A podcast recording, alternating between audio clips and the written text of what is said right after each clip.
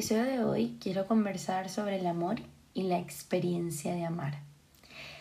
Y creo que es un episodio muy interesante porque una de las cosas que se repite en la consulta, una de las historias que escucho y algo que realmente nos mueve y nos caracteriza como seres humanos es el amor.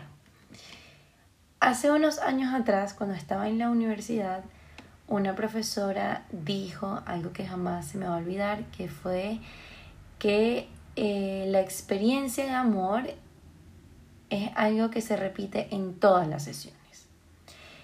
Y llámese experiencia a todo lo relacionado con el amor, o sea, es decir, amor con nuestras hermanas, nuestros hermanos, nuestras amistades, nuestros padres y por supuesto nuestra pareja. La, experiencia de amor resulta ser gratificante y también muy dolorosa. Es de esas cosas subjetivas que me encanta conversar, porque bueno, como todo lo que conversamos en este podcast, nada es de una forma en específico, nada es eh, que tiene un concepto y ya, sino que pues todo lo que hablamos acá es bastante subjetivo. Y mm, y la experiencia de amor es sumamente subjetiva porque depende de muchas cosas, depende de muchísimos factores. Depende de la persona a la que amamos, depende de nuestra forma de amar, depende de cómo la persona ama también y cómo recibe nuestra forma de amar. Depende de tiempos, de edades, de ciclos, de momentos, de tantas cosas, de factores, pero lo que sí es cierto es que el amor es una de esas cosas que no podemos controlar y ya. Es una de esas cosas que no terminamos de entender muy bien, que son lindas, pero que duelen un montón, pero que casi siempre nos deja un aprendizaje. Es allí cuando la experiencia de amor se convierte en algo que va más allá de tener una persona a tu lado o no. Es cuando nos damos la oportunidad de entender ese, ese momento, de entender cómo fue ese amor y de entender qué nos deja. Y es allí cuando podemos darnos apertura a amar realmente. Para mí la experiencia de amor no tiene mucho que ver con el, con el atar a una persona, con querer estar con alguien sin medida, con dejarnos a un lado y darle todo el espacio al otro, con intentar ser totalmente para alguien más. Yo creo que la experiencia de amor pues no va muy por allí, ¿no? Y eso es muy según mi opinión, porque cada persona tendrá su propia experiencia con el amor y su propia forma de amar. Pero en mi opinión, no tiene mucho que ver con eso, porque allí es cuando más bien creo que nos metemos en un conflicto y nos desatamos de, de lo que es amar. Amar para mí puede tener límites, puede tener algunas medidas, puede tener algunas formas, porque cada persona querrá amar y querrá que lo amen de alguna manera. Y creo que es muy importante aprender el lenguaje del otro. Porque como cada amor y cada forma de amar es distinta, creo que encapricharnos, hacerlos de una sola manera, puede resultar súper difícil. El amor es una de esas experiencias que, que no entendemos muy bien, pero que nos pasa y que son muy cíclicas, no terminan y se cierran y empiezan, se cierran y empiezan. Pero el amor no termina. Para mí eh, es algo que, que, en el tiempo perdura porque, porque uno aprende mucho de ciertas experiencias. Pero para irnos como por el lado de la pareja, em, a mí me, parece súper interesante cuando en consulta puedo ver a personas que aman y que, y que se atan a una persona y, y se encuentran con de repente la ruptura o se encuentran de repente con el fin de ese ciclo. Y es como esa constante pregunta de cómo me pasó esto, por qué me pasó esto, no puede ser, no lo acepto, quiero que esa persona esté. Y es muy difícil, o sea, poder em, alinear eso en las consultas es duro porque están pasando muchas cosas, hay, mucho, hay muchos sentimientos, hay muchos ideales, hay conceptos distintos a la otra persona y hay poco entendimiento. Y es normal, yo creo que a todos nos ha pasado y a todos nos va a seguir pasando. Porque pues nos estamos relacionando con un otro que es un universo, como yo ya les he dicho. Es como decir, si nosotros ya somos suficientemente complejos, nosotros mismos en nuestra propia vida, pues imagínate relacionándote con un otro que es igual, sumamente complejo y que también tiene sus formas y también tiene sus creencias y su vivencia. Eso hace que la experiencia de amar sea complicada. Em, es un reto y es compleja, pero creo que es bonita. Y como les decía, nos enseña. Entonces en consulta, cuando me, me tengo que encontrar con personas que están sufriendo por amor, em, es un poco complejo alinear, porque primero hay muchas etapas y primero hay una cosa que es muy importante y que yo creo fielmente, que el tiempo nos ayuda mucho.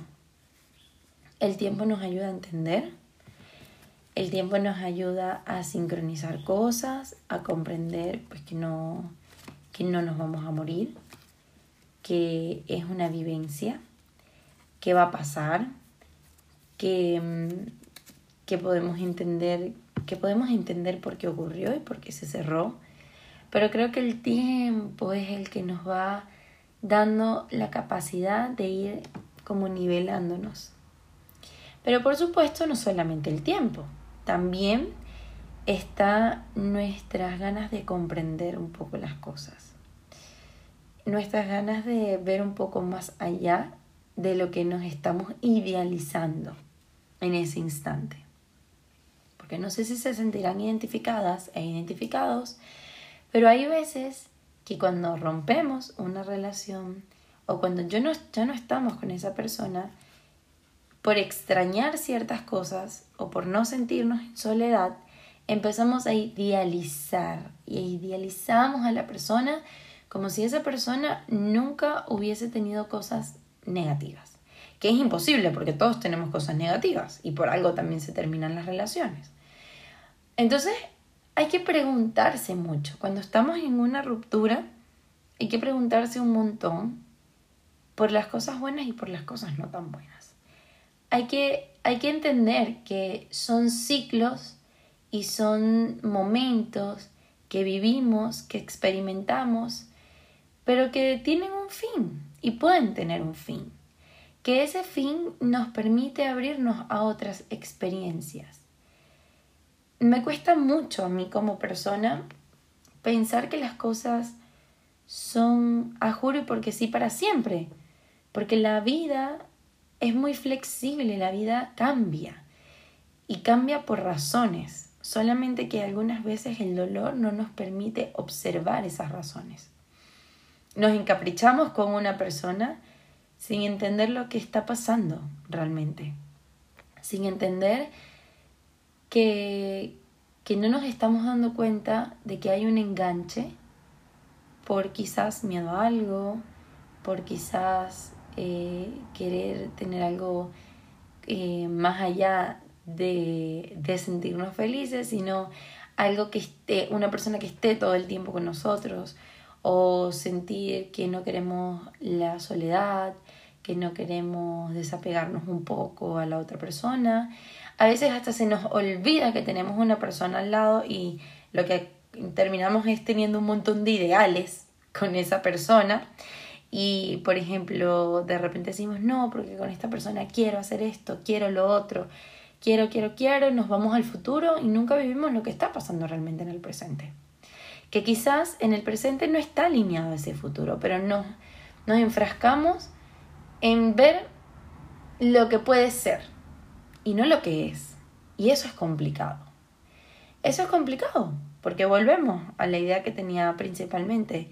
Nos llenamos de ideales que hacen que no eh, le demos fin a esa relación.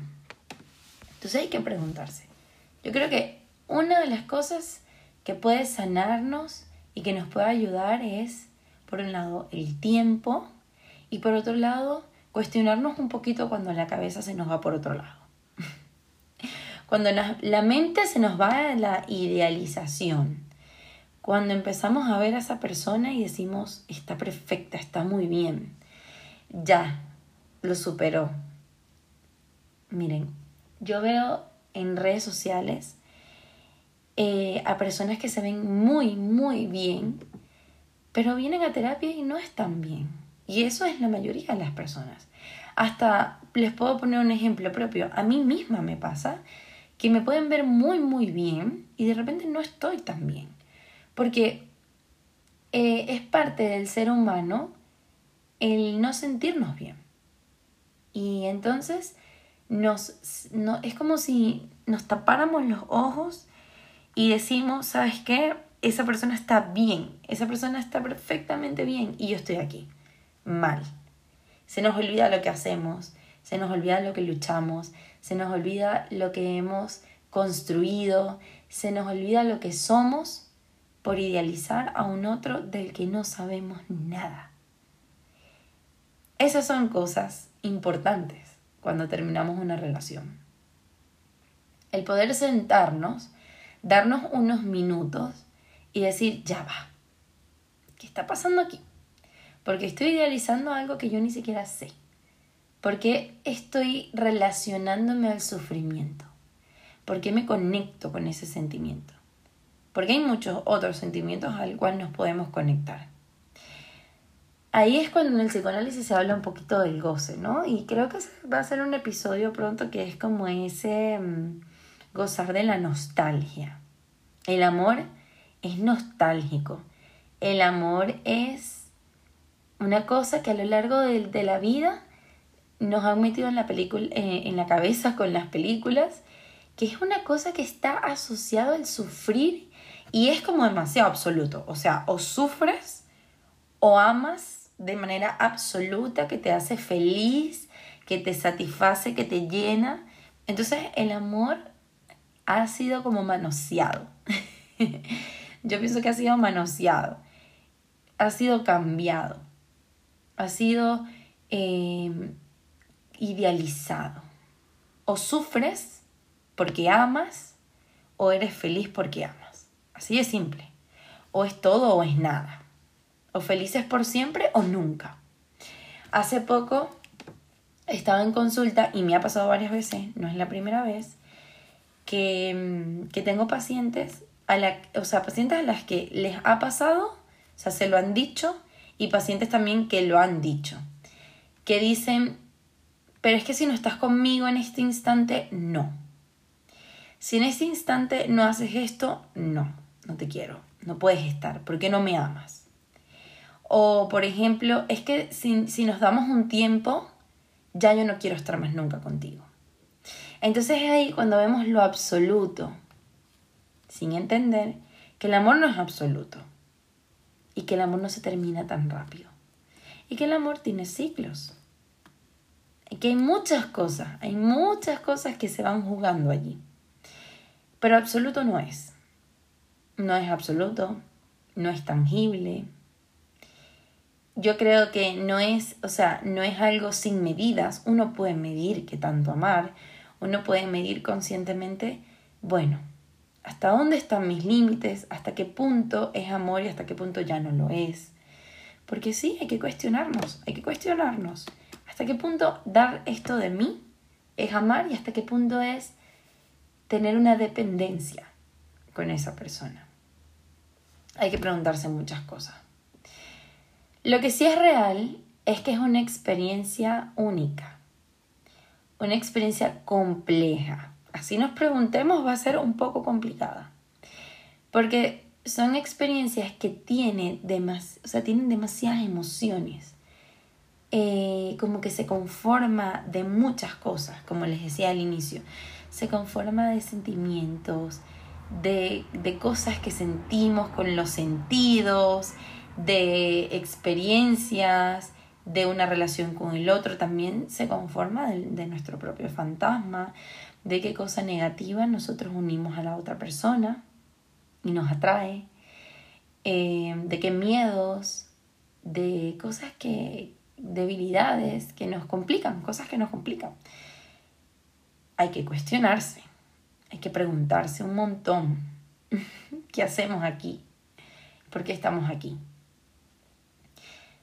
Es muy complejo. Creo que, creo que este episodio es complicado y es como muy, muy hacia adentro. Muchas ramas, muchas, muchas ramas. Pero yo creo que la experiencia de amor, como para ir cerrando, como les decía, es única. Es algo que como personas sentimos cada quien a su manera y que cada quien lo va a llevar a su ritmo y que la experiencia del desamor también es única. También hay que llevarla a nuestro ritmo. Hay que entendernos, hay que comprender los ciclos, hay que comprender qué aprendimos, hay que comprender qué cosa en nosotros nos une infinitamente a cierto dolor o a esa experiencia de amar y comprendiendo que no se termina, que las posibilidades de amar se abren, se abren una y otra vez que tiene límites cuando nos, cuando nos referimos a amar a alguien, tiene un límite porque nosotros tenemos que aprender a gestionar eso, ¿no? No es como que te amo y hago todo por amor, no. No es Romeo y Julieta, no es una película. Pero también se rompe un poquito el límite cuando hablamos de se vuelve a amar. Y se ama con, con mucha ternura. Se puede amar con mucha compasión, con mucha felicidad. Entonces es ir entendiendo que es un concepto muy amplio. No lo encerremos en una sola persona y en una sola forma de amar y en una sola característica y solamente es así y yo solamente amo de esta manera, solo esta persona y, y para siempre.